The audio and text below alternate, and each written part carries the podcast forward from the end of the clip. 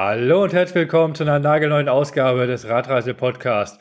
Ich bin wie immer Christian und ich nehme euch heute ein Stückchen mit, als ich 2019 mit meinem Fahrrad von Deutschland aus bis nach Indien gefahren bin. Ja, heute haben wir eine kleine Sonder, eine kleine Bonus-Episode und heute erzähle ich euch mein, von meinen Erlebnissen Silvester in Pakistan, das alles komplett ungeplant war und ja, was im Laufe des Abends so ein bisschen seltsam war, sagen es mal ganz vorsichtig. Ähm, die ganze Episode heute, die ist ein bisschen außer der Reihe von meiner restlichen Erzählung. Ähm, ich habe die ganz bewusst ein bisschen zeitlich und geografisch an eine andere Stelle gesetzt, weil ich werde jetzt auch keine Namen nennen. Ich werde jetzt nicht sagen, wo das passiert ist. Ähm, es hatte nämlich für ein paar Leute in Pakistan gab es diverse Konsequenzen. Für mich war das nur eine seltsame Erfahrung, aber ja, für andere Leute steckte da ein bisschen mehr hinter.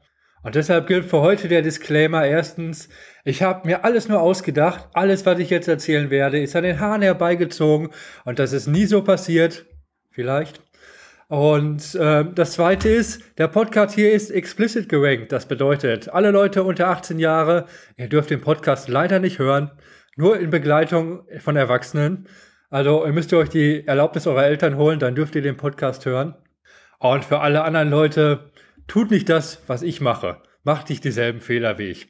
Ja, also wahrscheinlich habe ich schon viel zu sehr äh, die Messlatte hochgesetzt. Im Endeffekt wird es für viele, vielleicht nicht letztes Silvester, weil letztes Silvester haben wahrscheinlich die wenigsten Leute irgendwas Spannendes gemacht. Aber ich kann mir vorstellen, dass zu derselben Zeit von 2019 auf 2020 gab es viele Leute in Europa, in Deutschland, die ein wesentlich wilderes Silvester hatten als das, was ich erlebt habe. Aber wie fing das Ganze überhaupt an? Ich habe euch in den letzten Episoden ja ein bisschen erzählt, dass ich am Anfang ziemlich Probleme hatte, einen Ort zum Übernachten zu finden, dass mir das echt, dass mich das echt vor Probleme gestellt habe. Und ja, ich manchmal leicht an der Verzweiflung war zwischen Diskussionen mit dem Polizisten, zwischen super guten Erlebnissen, wo ich die Möglichkeit hatte, Möglichkeit hatte, Couch zu surfen oder bei irgendwelchen Familien unterzukommen. Ähm, ja, manchmal war ich aber immer noch gezwungen, auf ein Hotel zurückzugreifen, weil ich halt zwischen den Etappen niemand gefunden habe, wo ich übernachten konnte.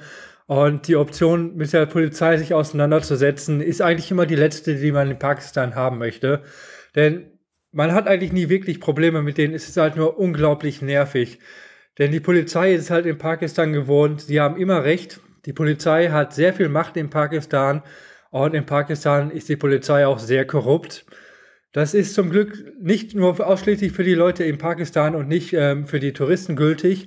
Das heißt, es passiert sehr, sehr selten, dass ein Polizist bei einem, bei einem Ausländer mal die Hand aufhält und irgendwas verlangt, wie man das mal zum Beispiel, oder wie ich es zumindest sehr oft aus Südostasien gehört habe, oder vielleicht mal aus China oder irgendwo anders. Ähm, sowas ist mir bis jetzt noch nie passiert. Das muss ich schon mal direkt vorweg sagen. Also die Polizisten sind eigentlich immer nur etwas nervig. Und das Silvester war an dem Tag, das hatte ich gar nicht so auf dem Schirm. Ähm, weil Silvester ist auch anscheinend ein Fest, was in Pakistan gar nicht gefeiert wird. Ähnlich wie ich ja auch überhaupt gar nicht mitbekommen habe, dass Weihnachten gefeiert wird. So ist das irgendwie so ein bisschen total an mir vorbeigegangen. Und an dem einen Tag war ich halt lange noch unterwegs und ähm, ich habe ein bisschen geschaut, äh, wo ich wo übernachten kann. Ich hatte ein paar Tage vorher hatte ich Zugriff auf WLAN und deshalb wusste ich, ich fahre jetzt an einem Hotel vorbei. Ich hatte mir auch für Google die Offline-Karten alle runtergeladen, denn ich hatte ja vorher festgestellt, dass die OpenStreetMap-Karten, dass die sehr schlecht sind in Pakistan. Also die Straßen sind alle eingezeichnet, aber die Point of Interest, die, die Hotels, die, die Supermärkte, die es ja also im Grunde genommen gar nicht gibt, ähm, aber diese ganzen kleinen Details, die fehlen da einfach drauf. Das wird leider in Pakistan gar nicht gepflegt, weil das gar nicht notwendig ist. Anscheinend nutzen die meisten Leute in Pakistan Google Maps. Naja, auf jeden Fall wusste ich, okay, ich komme jetzt an einem Hotel vorbei. Oder ich bin mir auch nicht mehr ganz sicher. Vielleicht bin ich auch einfach nur so daran vorbeigefahren. Auf jeden Fall war da dieses Hotel und ich dachte, okay, hier fragst du einfach mal, ob ich hier übernachten kann. Also es war ein relativ reguläres Hotel. Äh, jetzt, das war jetzt nicht so super teuer aus, sondern halt ganz normal. Und dann gehe ich da rein. Ähm, das Hotel wirkte schon ein bisschen älter, aber einigermaßen sauber. Das ist in Pakistan natürlich immer so ein bisschen komplizierter. Ich hatte ja schon mal ganz am Anfang gesagt, dass so öffentliche Gebäude, in denen sich keine Frauen aufhalten, die werden dann dementsprechend auch nicht geputzt. da ist halt manchmal, ja, so ein bisschen Staub ist da und ist dann halt, ist halt nicht derselbe Standard, den ich aus Deutschland kenne. Und da bin ich da an die Rezension, da saß der Mann, der mit Zigarre geraucht hat. Das heißt, die ganze Rezeption stand nach abgestandenen Zigaretten. Und er guckte mich dann ganz verwirrt an, so, weil ich falle ja immer noch ziemlich auf in Pakistan. Und dann habe ich halt gefragt, wie das aussieht, ob ich hier übernachten könnte. Und er überlegt das so ein bisschen und sagt, hm, das muss ich erstmal meinen Kollegen fragen. Dann haben die sich dann beratschlagt und sind dann der Meinung gekommen, nee, ähm, pass auf, wir müssen die Polizei fragen. Äh, wir können dich nicht einfach so hier übernachten lassen, wir, wir haben keine Genehmigung dafür. Äh, wir melden uns bei der Polizei und wir fragen, was die Polizei dazu sagt. Wenn die sagt, du kannst hier übernachten, ist das kein Problem. Ansonsten müssen wir mal weiter äh, schauen. Also mit dieser ganzen Nummer, dass die Polizei sagt ähm, oder freigibt, in welchem Hotel man übernachten darf, wenn ich, so wie ich das richtig verstanden habe, braucht ein Hotel eine gewisse Lizenz dafür, um Ausländer zu benächtigen. Und wenn man, oder wenn man die haben möchte, dann muss man halt Korruptionsgeld an die Polizei bezahlen. Ist meine Vermutung. Ich weiß nicht, ob das stimmt. Also ich vermute das einfach nur. Und dann habe ich da gewartet. Mir wurde auch ein leckerer Tee angeboten, also heiße Milch mit Zucker. Und es dauerte gar nicht lange, da kam dann die Polizei vorbei in so einem typischen Pickup-Truck. Und es war auch nur ein einzelner, ein einzelner Polizist, der war noch relativ jung. Ich würde ihn vielleicht so 25, 28 Jahre alt schätzen. Ähm, und der diskutiert dann mit den, ja, mit den Chefs da in dem Hotel, mit dem Portier oder dem Geschäftsführer, ich weiß es leider nicht ganz genau. Und nachdem wir einigermaßen diskutiert haben, war dann klar, nee, das geht hier nicht. Das Hotel hier, das ist nicht sicher. Also sicher in Anführungsstrichen. Und sie meinten, ja, komm erstmal mit auf die Polizeistation, wir finden dann eine Lösung für dich. So, ja, okay, kein Problem, dann fahre ich jetzt zur Polizeistation mit. Und ich war auch, muss ich ganz ehrlich sagen, so ein bisschen genervt von der Sache. Weil es ist halt mega stressig. Es war nicht mein, mein, das erste Mal, dass ich mit der Polizei diskutieren musste. Äh, seitdem ich die Grenze überquert hatte vom Iran, gehört das Diskutieren mit der Polizei zum täglichen Brot. Das ist ganz normal. Und es gibt auch einen ganz interessanten YouTube-Kanal von zwei Schweizern, die genau dasselbe Bild, was ich jetzt gerade auch schilder, dass man immer mit der Polizei diskutieren muss. Ähm, die genau dasselbe auch geschildert hatten. Und ich hatte da mittlerweile so eine Mentalität, dass ich gesagt habe, okay, wenn ihr Polizisten jetzt meint, ähm, ihr müsstet euch um alles regeln, dann kümmert euch mal bitte. Ähm, ich gehe hier in das Hotel, ich hätte da keine Probleme mit, aber wenn ihr das kompliziert machen wollt, dann findet man eine Lösung. Im Zweifelfall muss ich halt auf der Polizeistation übernachten. Wäre nicht das erste Mal gewesen. Ähm, manchmal war das auch der Vorschlag von der Polizei. Und ja, deshalb ich, bin ich da mit denen zu der Polizeistation gefahren. Und wir wurden auch direkt sofort in das Büro des Polizeichefs, wurden wir durchgeführt. Das heißt, die war zwar in der Besprechung, äh, das wurde dann aber für mich unterbrochen. Also ich war ja immer wieder noch mitten im Nirgendwo, äh, wo halt relativ wenig Touristen rumfahren. Und da wurde natürlich erstmal diskutiert. Ich wurde dann erstmal an den Rand gesetzt und die haben dann weiter diskutiert, äh, was die jetzt mit mir machen sollen. Und mir war das eigentlich mittlerweile total egal. Ich habe einfach die Zeit abgewartet und sollen die mal machen, sollen, wenn die irgendwie eine Pritsche für mich haben, wo ich mich hinlegen kann, ist das gut. Wenn ich in das Hotel fahren kann, ist das auch gut. Aber die können mich ja jetzt schlecht nicht einfach wieder auf die Straße lassen, äh, wenn die die ganze Zeit immer sagen, nee, äh, wir wollen dir nur Gutes, wir wollen, dass es dir sicher geht. Und deshalb war ich da eigentlich ganz entspannt mit der ganzen Situation.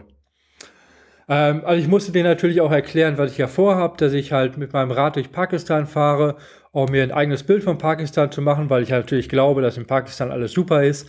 Man muss in so einem Land, muss man den Leuten ja auch immer den Bauch pinseln. Äh, dass man in jedem Land den Leuten dann eigentlich zählt, ja, ich bin total begeistert von dem Land. Es gibt in keinem Land so leckeres Essen. Wo nirgends habe ich so tolle Moscheebauten gesehen. Das ist echt der Wahnsinn. Pakistan ist echt das beste Land der Welt. Ähm, da fährt man meistens ganz gut mit. Ja, also im Endeffekt war dann aber folgendes. Ähm, die haben dann diskutiert und die wussten nicht, was sie machen sollten. Und der Typ, der auch in dem Hotel vorbeigekommen ist, dieser junge Bursche, äh, der sagte dann, ey, ich habe hier eine Stube, ich habe hier ein eigenes Zimmer auf der Polizeistation, ähm, ich kümmere mich um den. Äh, ich lege meine Hand dafür ins Feuer, ich passe auf, dass dem nichts passiert und ich habe noch ein zweites Bett in meiner Stube, da kann der übernachten. So, hey, ja, super. Äh, voll gut. Und ähm, ja, dieser Typ, der, dieser junge Bursche, ich denke mir mal einen Namen für den aus. Ähm, nennen wir ihn Mohammed, weil Mohammed, äh, ich glaube, jeder zweite im Iran oder Pakistan heißt, Mo heißt Mohammed, deshalb nennen wir ihn mal Mohammed. Äh, Mohammed hat dann gesagt, okay, äh, hier komm mit, du kannst jetzt hier in die Stube gehen. Ähm, und wie sich danach herausstellte, war Mohammed, hatte auch einen relativ hohen Rang in der Polizeistation.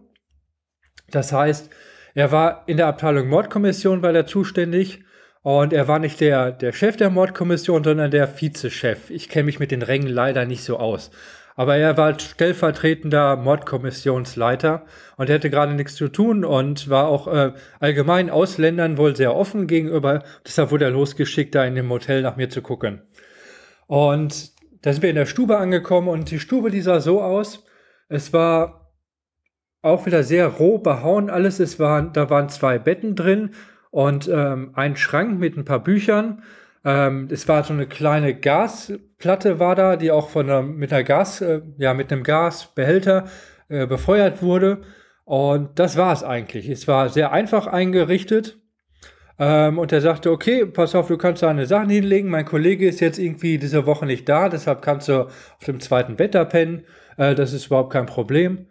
Und äh, ich muss jetzt aber noch mal los. Ich muss noch irgendwie zwei, drei Stunden Dienst machen. Ich komme dann gleich wieder. Und pass mal auf hier. Der vorne, der, ah, wie nennen wir den jetzt? Ähm, ich weiß den Namen leider nicht mehr. Nennen wir ihn Ali. Ali ist auch ein sehr verbreiteter Name. Das hier ist der Ali. Äh, Ali ist mein Diener. Äh, wenn du irgendwas brauchst, wenn du was zu essen brauchst, wenn du deine Wäsche gewaschen haben musst, sagst einfach Ali Bescheid. Der kümmert sich dann um alles. Also Ali sprach leider so gut wie kein Englisch. Deshalb konnte ich mich nicht so viel mit dem unterhalten. Ähm, ich hatte aber mit dem Mohammed dann ausgemacht, ja, ich, ja, was zu essen wäre super. Ähm, kann ich dir ein bisschen Geld geben? Weil der hat gesagt, äh, bleib mal lieber bisher hier auf der Polizeistation. Aber der geht dann los und der bringt dir dann was. Da hatte ich gefragt, ob ich dir ein bisschen Geld geben kann für irgendwie Reis mit Hühnchen, also so typisches klassisches Essen da. Und da guckt er mich an, der Mohammed, und so, wie? Wir sind hier bei der Polizei. Die Leute die geben uns gerne ihr Essen. Also wenn du Polizist bist und du gehst in ein Restaurant, da musst du nicht bezahlen. Also wo kommen wir denn da hin? Sowas gibt's doch nicht. Die Leute, die freuen sich, wenn die ausgewählt sind, uns das Essen zu bringen. Also das war schon so das Erste, was ich da so mitbekommen habe. Ähm, ja, dann habe ich da gegessen und dann konnte ich erstmal noch so zwei Stunden Pause machen. Da habe ich noch zwei Stunden, konnte ich mich hinlegen.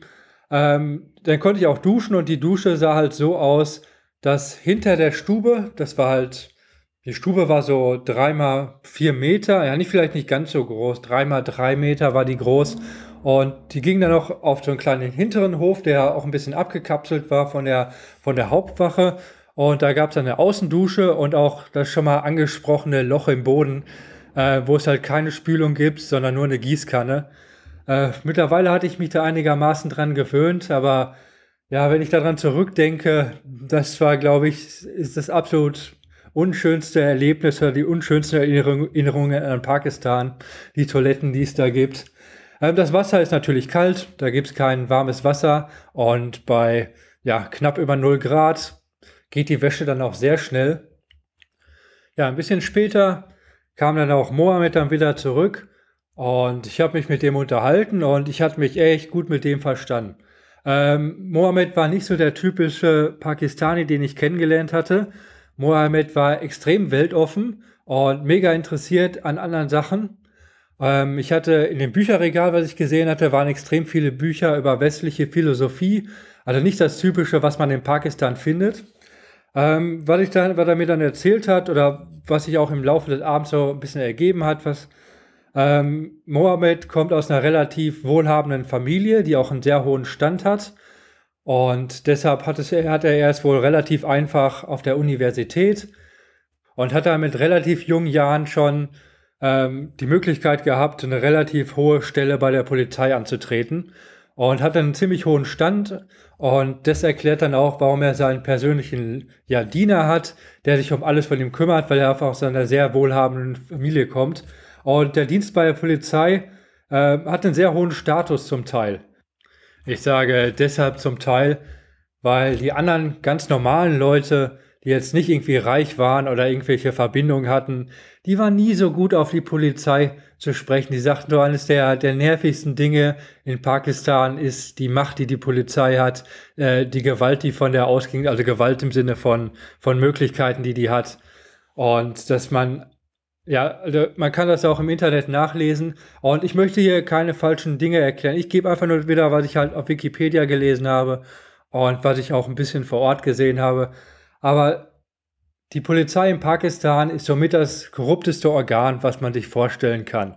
Ähm, es gibt so, wenn man ein bisschen danach googelt, findet man unglaublich viele Berichte, auch im großen Bereich, äh, wo die Polizei, ja, sehr korrupt ist. Bringen wir einfach so auf den Punkt. Äh, ein bisschen später kamen noch mehr Kollegen von Mohammed vorbei, äh, die natürlich gucken wollten, was das mit dem Ausländer auf sich hat und die mir ein paar Sachen erzählen wollten.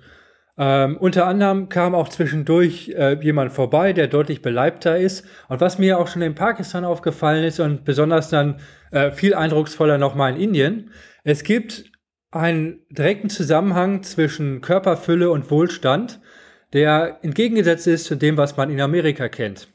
Ähm, also das ist wirklich to total banal, aber äh, je dicker die Leute die sind, umso mehr Geldscheine die zu haben. Oder sagen wir es mal so, Leute, die wirklich unter ärmlichen Verhältnissen leben, sind meistens sehr dünn, äh, während die Leute, die es sich leisten können, äh, ja, deutlich mehr Ge äh, Gewicht haben.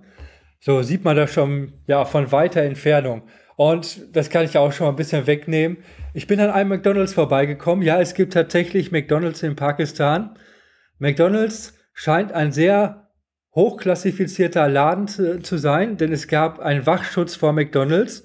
Äh, es war bewaffnete Polizisten oder ich weiß nicht, ob das Polizisten oder private Wachschutzleute sind, waren, aber auch wieder mit dem klassischen Maschinengewehr, äh, die dann vor McDonald's standen und auf dem Parkplatz. Und ich gebe es zu, ich bin in Pakistan nach McDonald's gegangen, weil ich hatte da meine Ruhe. Ich musste kein Selfie machen. Es war nämlich niemand da drin. Ich war der Einzige. Ich glaube, das Essen, ich weiß nicht mehr, was das gekostet hat. Es ist verhältnismäßig teuer für Pakistani, äh, bei McDonald's essen zu gehen. Und ich war der Einzige, ich konnte in Ruhe so einen schäbigen Burger essen. Das war der Hammer. Ähm, als ich dann mit meinem Rad da draufgefahren bin, hat mich der Wachmann dann auch gegrüßt. Und dann fuhr aber auch gleichzeitig so ein Eselskarren davor und der wurde sofort weggescheucht. Ähm, man sah das sofort, dass äh, Leute, die offensichtlich kein Geld haben, bei McDonald's nichts zu suchen haben. Aber wo war ich stehen geblieben? Genau, es waren noch ein paar andere Leute da. Es kam ein äh, jemand vorbei, der etwas fülliger war. Ähm, der wurde mir dann auch als hochrangiger Politiker vorgestellt, der dann noch, das, das war wirklich wie in so einem schlechten Mafia-Film, der dem einem anderen Polizisten, Polizisten äh, einen Umschlag in die Hand drückte, da wurde einmal reingeguckt, da wurde ich die Hand gegeben und der ging wieder. Ich habe mich vorher mit dem Politiker, musste ich mich so ein bisschen unterhalten. Äh, da wurde mir so ganz stolz erzählt nach von dem Polizisten, dass der ganz wichtig ist und ja, eine sehr eigenartige Situation. Ähm, kurz darauf gab es schon die nächste eigenartige Situation. Und zwar fragten die Polizisten, nachdem ich da ein bisschen mit denen gequatscht hatte, also man merkte schon so ein bisschen, die wollten sich so ein Profil, profilieren äh, mir gegenüber. Die wollten so ein bisschen zeigen, äh, wie geil die sind, was das für coole Typen sind. Und da fragten die mich, hey, äh, würdest du gerne Hasch rauchen? Und ich setze da so, okay, Pakistan, Polizeistation. Ähm, Haschisch ist immer noch illegal in Pakistan. Das ist jetzt nicht irgendwie in Marokko oder so geduldet, das ist ganz normal illegal, wo überall anders auch. Und äh, die fragen mich da, hey, wolltest du Haschisch rauchen? Und ich sitze da so und ich war ja schon in der ersten Polizeistation direkt nach der Grenze, hatte ich das ja schon gesehen. Die ganzen Polizisten, die haben ja auch Joints geraucht. Nicht so, ach ja, warum nicht, wenn man mir das schon anbieten würde? So, ja, kein Problem. Dann geht einer los. Hier, das haben wir jetzt äh, heute erst aus der, aus der Wartenkammer. Das soll wohl ganz Gutes sein. Äh, wir haben hier leider keine Papers, die gibt es nicht in Pakistan, aber wir machen das so und dann machen die das halt, dass sie eine Zigarette nehmen und die rausrollen und dann wird dann die Mischi daraus gemacht und dann wird das wieder zurück in die äh, Zigarette gestopft. Und das ist wohl üblich in Pakistan, wie ich das dann nachher wohl gehört habe. Und dann habe ich halt in dieser Polizeistube gesessen und mir mit den Polizisten den Joint geraucht. Und das war wirklich sehr gutes Zeug. Und da kam wahrscheinlich der beste Satz, den ich bis heute nicht vergessen habe, wie der eine Polizist dann zu mir sagte, hey, take care, also pass auf. Äh, Haschis ist in Pakistan illegal. Du darfst das niemals draußen rauchen, aber hier in der Polizeistation, das ist okay. Hier in der Polizeistation kannst du rauchen, aber nicht draußen. Naja, lassen wir das einfach mal so stehen. Ähm, ich war auf jeden Fall anschließend super stoned und das war eigentlich richtig lustig mit den, mit den Leuten da. Ähm, die haben mir übrigens, haben mir dir dann auch eine SIM-Karte geschenkt, weil ich hatte denen das auch gesagt, ich hatte Probleme halt eine SIM-Karte zu kaufen. Ähm, das wäre irgendwie nicht möglich gewesen und dann gucken die sich an so, ey, kein Problem, warte mal kurz, er geht los, kommt wieder zurück. Hier, pass auf, die SIM-Karte, die kannst du haben. Ähm, die haben wir heute konfisziert oder vor ein paar Tagen. Die haben wir irgendwem abgenommen. Ähm, das Einzige ist, wenn da irgendwer drauf anruft, geh einfach nicht dran. Ansonsten ist das überhaupt kein Problem. Dann habe ich dir noch Geld da drauf geladen und dann hatte ich eine SIM-Karte von der Polizei aus der Asservatenkammer. So, das nächste war, dass mir ein paar Einblicke gegeben wurden in die Polizeiarbeit. Und zwar wurde mir das so ein bisschen erklärt, was das Ganze mit dieser Korruption so ein bisschen auf sich hat. Weil ähm, die, das ist jetzt die Originalaussage von den Polizisten, das haben die mir wirklich so jetzt erklärt. Die arbeiten hier in der Mordkommission und äh, es gibt natürlich große Fische, die die gefangen nehmen müssen. Ähm, Leute, an die schwer dran zu kommen sind oder an die schwer dran zu kommen ist, wo man halt Informationen benötigt. Wo man halt Informanten haben muss, die den, die richtigen Tipps geben, weil es bringt ja nichts, irgendwelche kleinen Fische gefangen zu nehmen, irgendwelche Leute, die mal was geklaut haben. Hier geht's, die kümmern sich hier um die richtig große Scheiße, wo irgendwie organisierte Kriminalität oder ähnliche Sachen. Und ja, und als, selbst als Polizist vom Staat bekommt man halt relativ wenig Lohn. Ähm, und um halt den Leuten, die in der kriminalisierten Organisatät, kriminalisierten Organisatät, in der organisierten Kriminalität sind, um da die Informanten bezahlen zu können um das Geld dafür zu haben, um die großen Fische zu fangen, müssen die einfach von den kleinen Fischen Schmiergeld annehmen. Weil das Schmiergeld können die dann halt nutzen, um die Informanten zu zahlen, um dann anschließend die großen Fische gefangen zu nehmen. Also das klingt doch logisch, oder? Also ich fand das super cool. Das haben die mir eins zu eins so erklärt und die waren da todernst bei und äh, dachte, das ist ganz normal, ganz normale Polizeiarbeit. Aber Jetzt fing der Abend ja erstmal so langsam an. Ähm, auf einmal dachte einer von denen, hey, wie sieht's aus? Ähm, hier findet eine pakistanische Hochzeit statt. Da bin ich eingeladen, also der Mohammed sagte das. Ähm, wie sieht's aus? Sollen wir da hinfahren? Und ich hatte ja eh schon, nachdem ich jetzt so lange in Pakistan war, ähm, da war für mich alles schon nicht mehr so rational und ich war so, ey, ich lass mich einfach nur durch das Land treiben und wenn die Polizisten Stress machen und diskutieren, dann ist das so. Und wenn was Gutes passiert, dann nehme ich das einfach alles mit. Und deshalb so, ja, Hochzeit, ey, da fahren wir auf jeden Fall hin. Und habe ich natürlich mega Bock drauf, mir eine pakistanische Hochzeit mal anzugucken. Ähm, und bis jetzt war noch ja alles super witzig mit den Leuten. Und ich war ja noch ziemlich stoned. Das kam auch noch dazu. Und ja, so sieht's aus. Dann war also der nächste Plan. Wir fahren auf eine Hochzeit. Geil. Habe ich mich schon voll drauf gefreut. Ähm, wir sind da losgefahren. Ali hat dann das Auto geholt. Wir waren, glaube ich, drei oder vier Leute insgesamt und ähm, sind dann darüber gefahren, ein bisschen durch die Stadt gefahren und sind dann zu einem Festzelt gekommen oder nicht Zelt, es war schon ein stationäres Gebäude. Ähm, es scheint aber so ein, so ein Ort zu sein, wo regelmäßig, den man mieten kann, wo Hochzeiten stattfinden. In einem dieser Orte habe ich da ein bisschen später auch mal übernachtet. Ähm, da durfte ich einfach in dem, ja, in der Halle, in so einem Nebenraum konnte ich übernachten. Da wurde ich dann quasi weitergeleitet von meinem vorigen Couchsurfing-Gast.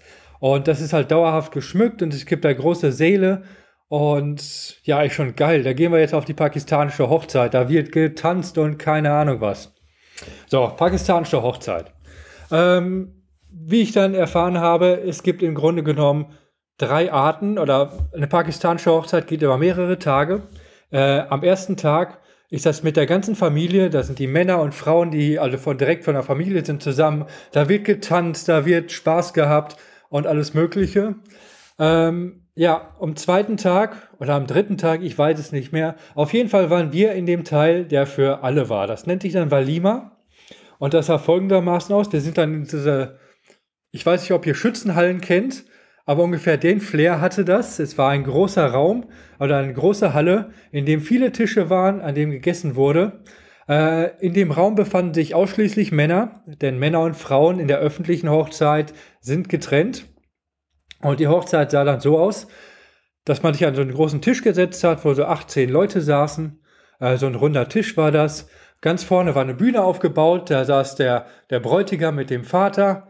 Es lief überhaupt keine Musik, es war Totenstille, man, äh, nicht Totenstille, man hört nur Leute, die sich unterhalten haben. Aber es gab keinen Alkohol, es wurde nicht getrunken, weil Alkohol ist sehr verpönt in Pakistan. Da kommen wir später auch nochmal zu. Ähm, und ja, die Hochzeit sah folgendermaßen aus. Wir saßen an dem Tisch. Ungefähr nach einer halben Stunde äh, kam Kellner an.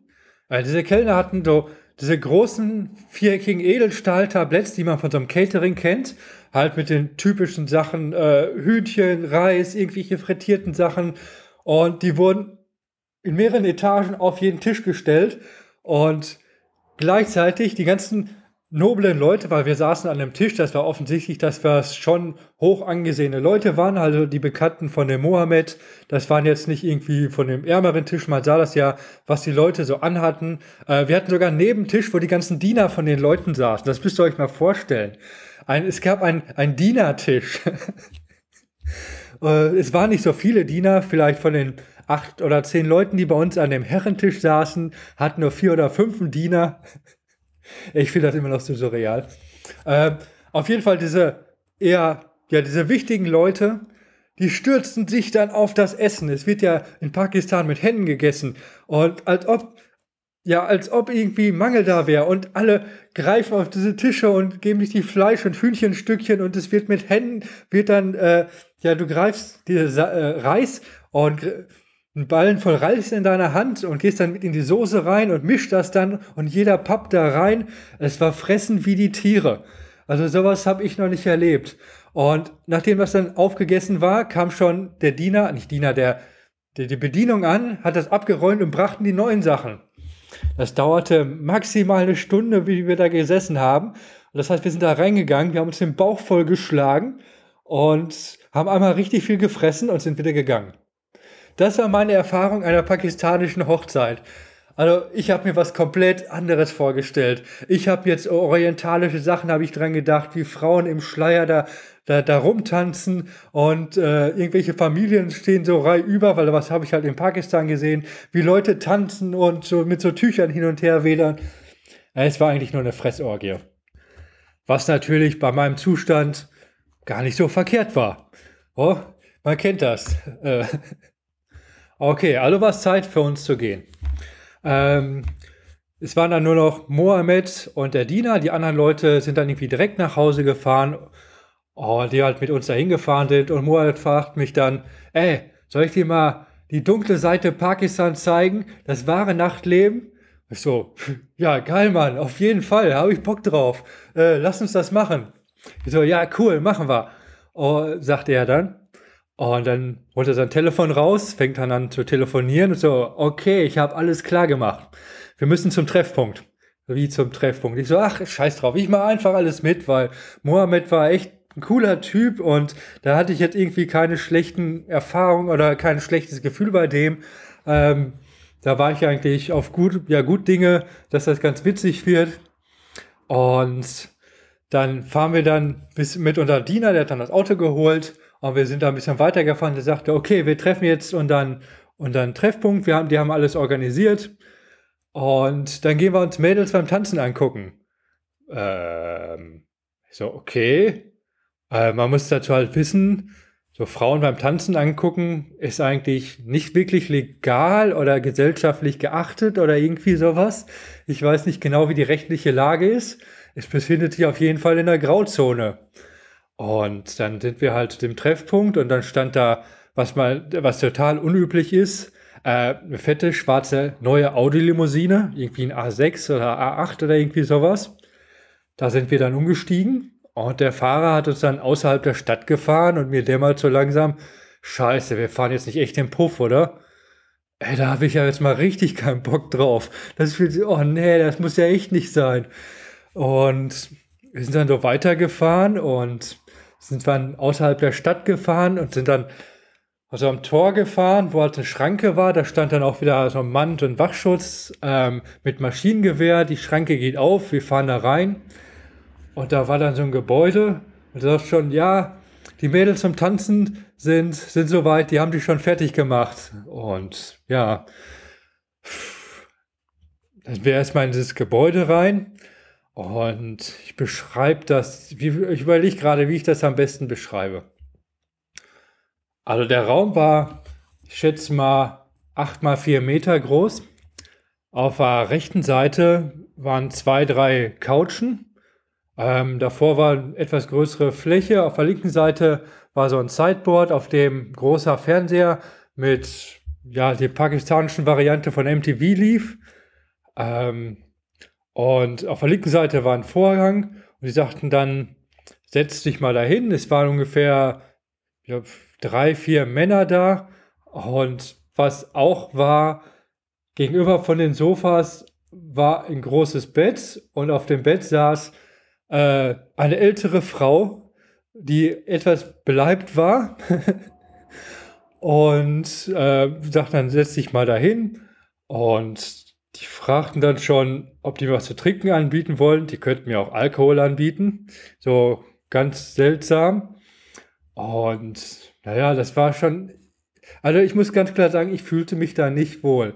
Es war mir irgendwie super unangenehm. Aber Mohammed so, ah, ey, das ist super. Boah, voll cool, dass wir hier sind. Ähm, ja, und dann, dann ging's los. Sie sagten dann, hey, äh, das Mädchen ist bereit, ihr fängt jetzt an zu tanzen. Der Vorhang ging auf. Ähm, es war ein junges Mädchen, also oder eine junge Frau, sagen wir eher. Ich schätze so zwischen 22, 25 Jahre alt. Mit halt so typischer orientalischer Kleidung, mit so einem, so einem Schleier, wie man sich das, ja, wie man Touristen orientalische Bauchtanzverkleidung sich vorstellt. Ähm, vielleicht nicht ganz so attraktiv, wie man das auch so aus dem Fernsehen kennt.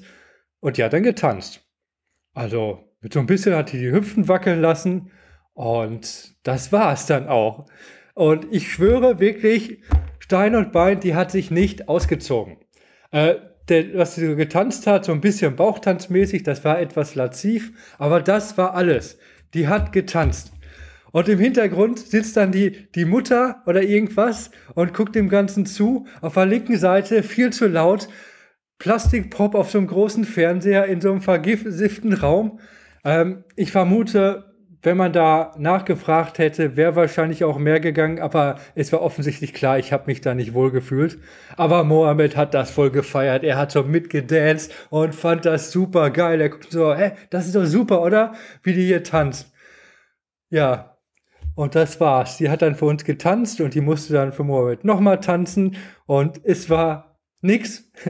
Wenn ihr irgendwie auf in eine ganz schlechte Großraumdisse geht und ihr habt da irgendwelche Trollers, die da ein bisschen zu besoffen auf der Tanzfläche äh, sind, dann, dann habt ihr krassere Sachen gesehen.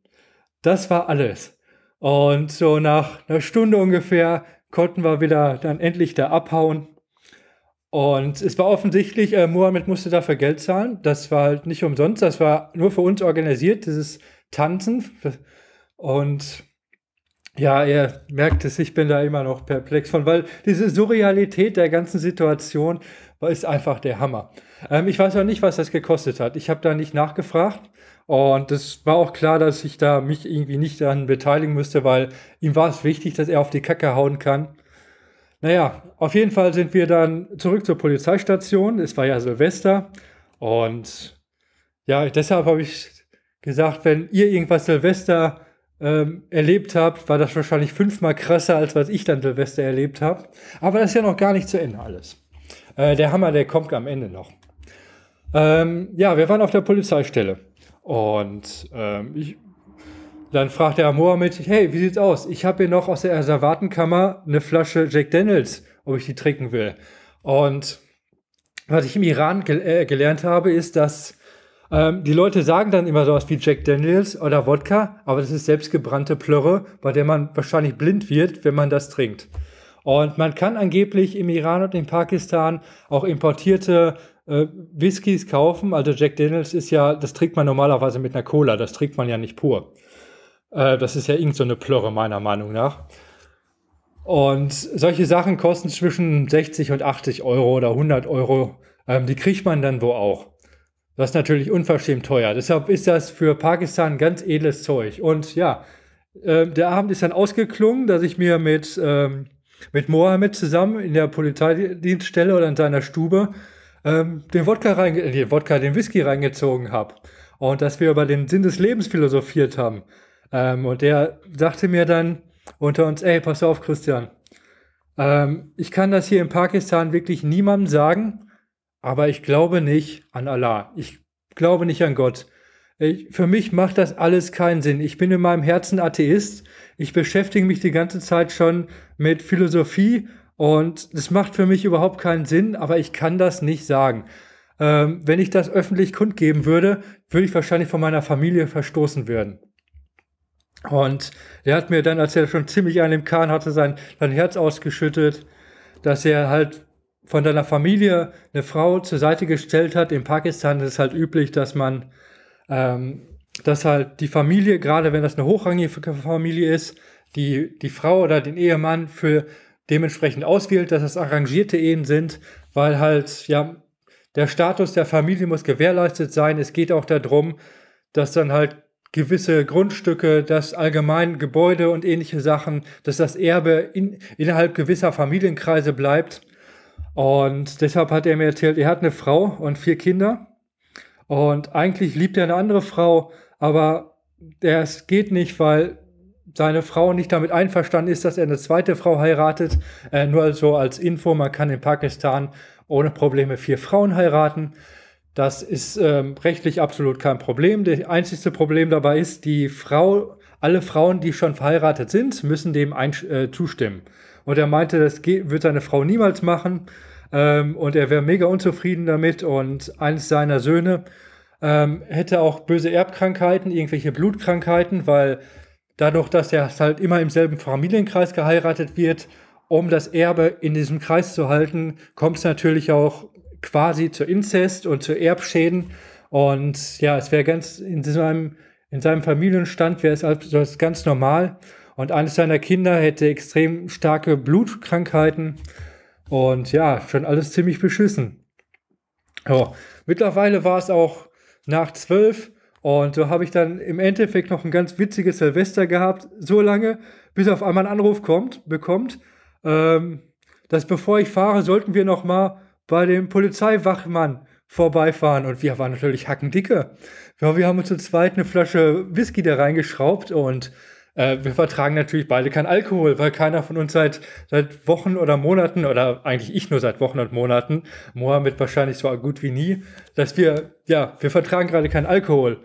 Und so, Kacke, was machen wir jetzt? Und er dachte, ey, da müssen wir hingehen, wir können uns da nicht verdrücken. Wenn der Chef von der Polizeidienststelle sagt, wir wollen da jetzt vorbeikommen, er soll da vorbeikommen, da müssen wir das machen. Und er dachte schon, okay, du sagst gar nichts, lass mich das reden. Und dann sind wir da vorbeigefahren und natürlich, ah, das ist, man kam sich so vor wie so kleine, wie so kleine Dötze, die irgendwie das erste Mal Alkohol trinken und die Eltern, Eltern dürfen sich das nicht merken. Und da mussten wir dann nochmal Rede und Antwort stellen und ich musste dir nochmal erzählen, wie toll Pakistan ist äh, und dass das so super ist und dann, dass wir auf der Hochzeit waren und dass das für mich mega beeindruckend war, äh, das zu sehen, dass das, was für ein tolles Gebäude was war und wie toll das pakistanische Essen war und so weiter. Ähm, ja, aber wir haben es dann einigermaßen gut überstanden und ich glaube, aus der ganzen Situation ist da nichts raus geworden. Ja gut, am nächsten Morgen bin ich dann weitergefahren ähm, in die nächste Stadt und ja, also mit Mohammed stehe ich immer noch unter Kontakt. Äh, ich habe vor kurzem habe ich mit dem noch ein bisschen geschrieben, äh, wie das die Situation bei ihnen in Pakistan mit gerade mit Corona ist. Das finde ich ja doch ganz interessant. Ähm, aber der eigentliche Hammer, der kam ein bisschen später. Und zwar, ich glaube, das war eine Woche oder anderthalb Wochen später ruft mich Mohammed an, beziehungsweise schreibt mir über WhatsApp und ähm, ja, schickt mir ein Bild von, von einer Tageszeitung. Äh, ich konnte es natürlich nicht lesen Und ich hatte mir nachher nochmal von anderen Leuten die Bestätigung geholt, was das ist. Und zwar war Folgendes passiert. Ähm, anscheinend war einer der vier, fünf männlichen Personen, die auch bei der tanzenden Frau war, irgendwie in die Mafia, in irgendwelche Sachen involviert. Ähm, also Mohammed hat mir gesagt, nur dass das irgendwas mit Mafia zu tun hätte. Ich habe da genau im Detail auch nicht nachgefragt, aber es war dann folgende Situation. Ähm, die hätten ihm wohl gesagt, dem Mohammed, ey, pass auf, wir wissen, dass du hier bei der Polizei bist und so. Ähm, du kannst jetzt erstmal ein ordentliches Schmiergeld zahlen. Oder wir machen das öffentlich, dass du hier warst. Wir haben Fotos von dir, wie du bei dieser illegalen Veranstaltung warst. Und Mohammed hat dann gesagt, nix da, ich zahle euch gar kein Schmiergeld. Daraufhin haben die sich dann an die, äh, ja, an die Presse gewandt, an die örtliche Zeitung. Und es ist ein Zeitungsbericht in, äh, erschienen, in dem er folgendes stand. Ein pakistanischer hochrangiger Polizeibeamter hat einen Ausländer dazu genötigt, in einem, wie haben die das genannt? Ja, in einem Bordell, so kann man das ruhig sagen, mehrere tausend Dollar äh, zu bezahlen und er hat mich quasi ja dazu genötigt, dass ich halt extrem viel Geld für Prostitution bezahlen muss. Und das hatte dann die Folge, dass Mohammed vom Dienst suspendiert wurde. Ähm, das ist natürlich nicht dran. Also ihr könnt mir das wirklich glauben. Das Mädel hat sich nicht mal ausgezogen. Das war, das war lächerlich an der ganzen Situation. Ja, und er hat mir das dann auch geschildert, dass er jetzt ziemlich im Arsch ist weil durch diese ganzen ja, Sachen da stand drin, dass er dem pakistanischen Land schadet und im Ausland er einen schlechten Ruf auf das Land bringt und das deshalb ja erstmal vorrangig vom Dienst suspendiert ist, bevor das vor Gericht verhandelt wird. Und das war der Moment, wo ich mir gedacht habe, okay, alles klar, es besteht die Chance, dass ich als Zeuge vor Gericht aussagen muss. Ich düse aus Pakistan ab. Weil da hatte ich keine Lust drauf, in so eine Situation reingeraten zu kommen. So, da mir aber natürlich echt mega leid tat, habe ich dann ein Video aufgenommen, in dem ich das nochmal klar gemacht habe, dass das alles mega an den Haaren herbeigezogen ist und dass das überhaupt gar nicht stimmt, was da war, weil es stimmte ja auch gar nicht.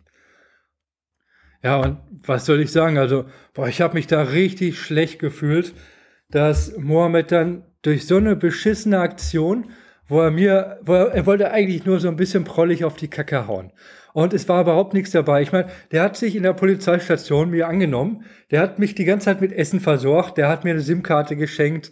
Ähm, ich hatte im Endeffekt natürlich bis auf das so ein bisschen unangenehm war, bis ich da ein bisschen verdoppelt auf dem, auf dem Sofa saß, hatte ich dann einen super lustigen Abend ähm, und wir hatten uns so gut verstanden, weil wir über Lebensphilosophien gequatscht haben.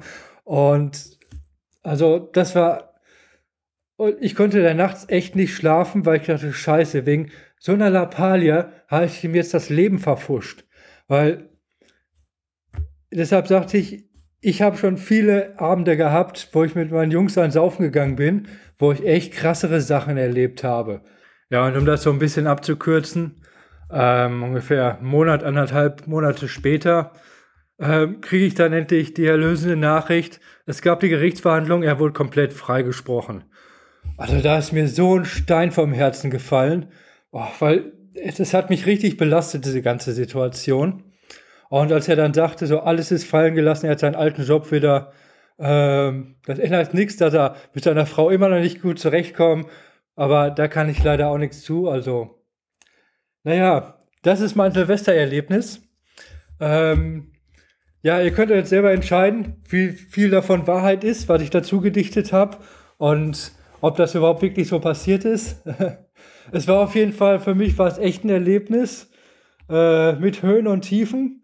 Also ich war immer, für mich war ich natürlich immer in der Situation, dass ich nie irgendwie in Gefahr war oder irgendwelche anderen Sachen. Äh, es tut mir echt leid für Mohammed, was er da durchmachen musste, weil es war echt ungerechtfertigt. Und naja. Ja, was soll ich sagen? Ähm, bildet euch eure eigene Meinung oder lasst es sein. Macht nicht das nach, was ich mache. Seid vernünftiger im Leben. So sieht's aus. So, nächstes Mal geht's wieder mit einer normalen Reiseerfahrung, mit einer normalen Reisegeschichte weiter. Das war jetzt mal eine ausnahmsweise eine andere Folge. Die werde ich auch nicht auf YouTube hochladen. Ich denke mal, das sollte nach dieser langen Zeit, sollte das keine Komplikationen geben, weil es, es gibt auch keinen Grund für Komplikationen. Ich habe mir alles ausgedacht. Alles, was ihr gehört habt, ist gar nicht so passiert. Naja, ähm, ja, ich danke euch fürs Zuhören. Ähm, diesmal gibt es keine 5-Sterne-Rezension. Diesmal gibt es keine E-Mails, weil ich habe das direkt im Anschluss an die letzte Episode aufgenommen. Ähm, ich muss mal gucken, vielleicht kann ich gleich noch eine dritte aufnehmen, damit ich ein bisschen Vorlauf habe. Naja, ich danke euch auf jeden Fall fürs Zuhören. Wir hören uns demnächst wieder. Macht's gut. Ciao.